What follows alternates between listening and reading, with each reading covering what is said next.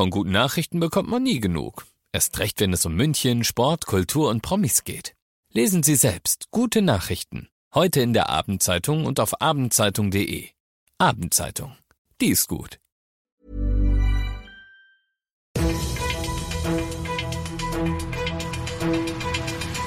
95 5 Charivari, das München Briefing, Münchens erster Nachrichtenpodcast. Mit Christoph Kreis und diesen Themen.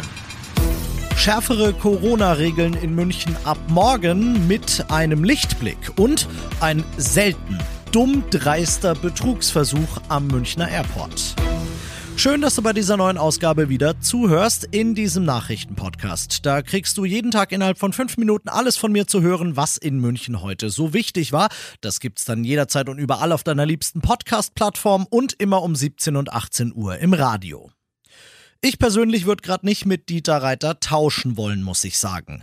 Der Münchner Oberbürgermeister ist hin und her gerissen zwischen dem, wie er es heute selbst nennt, Silberstreif am Horizont, den er den Münchnerinnen und Münchner gerne bieten würde, und der Sorge um deren Gesundheit. Morgen berät sich Reiter nochmal mit seinem städtischen Krisenstab und dann will er den Ausgang dieses inneren Kampfs mit sich selbst verkünden und sagen, ob es denn jetzt einen Christkindlmarkt geben wird oder nicht.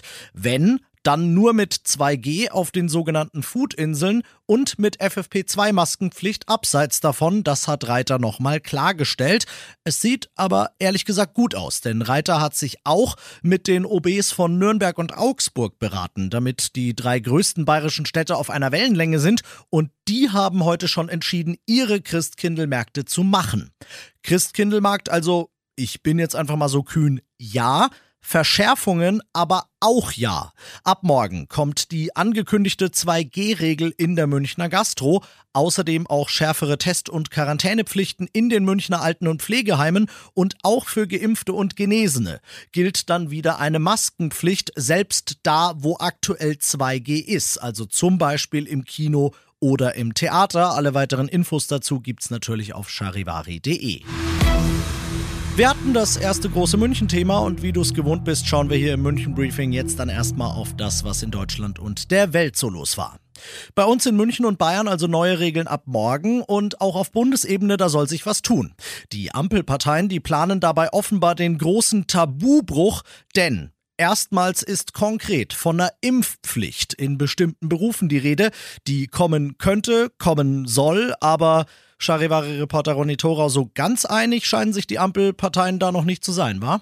Ja, konnte zumindest der Eindruck entstehen heute. Grünen-Fraktionschefin Katrin Göring-Eckardt verkündete zunächst, wir werden eine Impfpflicht brauchen bei Pflegeheimen, Kindertagesstätten. Wir sehen das vor. Knapp drei Stunden später kam dann aber von ihr. Über eine Impfpflicht in Einrichtungen gibt es keine Einigung. Wenn ich da missverstanden worden bin, tut es mir leid. Ja, also auch da viel Kuddelmuddel in einer Infektionslage, bei der schnelles, gezieltes Handeln und eine klare Kommunikation natürlich hilfreich wären. Am Donnerstag ist Ministerpräsidentenkonferenz. Vielleicht schafft man es bis dahin ja noch ein bisschen Ordnung ins Kuddelmuddel zu bringen.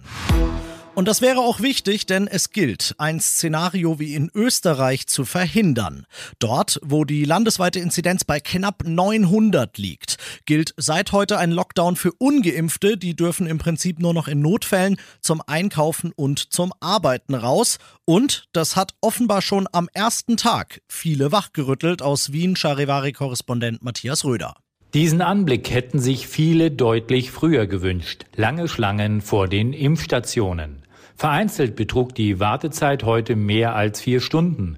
Die Geduld der Menschen ist ein Signal, dass vielen wohl jetzt erst der Ernst der Lage bewusst wird. Ob der Teil-Lockdown ausreicht, ist aber fraglich. Heute gab es mit fast 12.000 Neuinfektionen einen Negativrekord für einen Montag. Und das noch zum Schluss. Ich kann verstehen, dass ihm knapp 75 Euro für eine Taxifahrt ein bisschen viel waren. Allerdings hat er ja eigentlich gewusst, worauf er sich einlässt. Ein 42-jähriger Münchner, der hat sich aus der Stadt raus zum Flughafen fahren lassen und dann war es ihm offensichtlich irgendwie zu teuer. Er wollte nicht zahlen. Er hat die Taxifahrerzeche geprellt und es hat sich dann rausgestellt, der Mann hat auch überhaupt kein Geld dabei. Hat dem Taxifahrer natürlich gar nicht geschmeckt. Er hat die Polizei Polizei dazugeholt, die hat eine Anzeige wegen Betrugs erstellt, die Kontaktdaten aufgenommen und so weiter und so fort. Und kaum, dass die Polizisten sich umdrehen, steigt dieser Typ ohne Geld ins nächste Taxi und will wieder zurück nach München fahren, wo die Polizei dann natürlich gesagt hat, äh, äh, äh nee, so nicht, mein Freund. Äh, ich zitiere aus dem Polizeipressebericht. Über solch Dreistigkeit konnten die anwesenden Polizisten nur noch staunen. Äh, ja, ich schon auch. Ich bin Christoph Kreis. Ich wünsche dir einen schönen Feierabend. 95 5 Charivari, das München Briefing. Diesen Podcast jetzt abonnieren bei Spotify, iTunes, Alexa und charivari.de. Für das tägliche München Update zum Feierabend. Ohne Stress, jeden Tag auf euer Handy.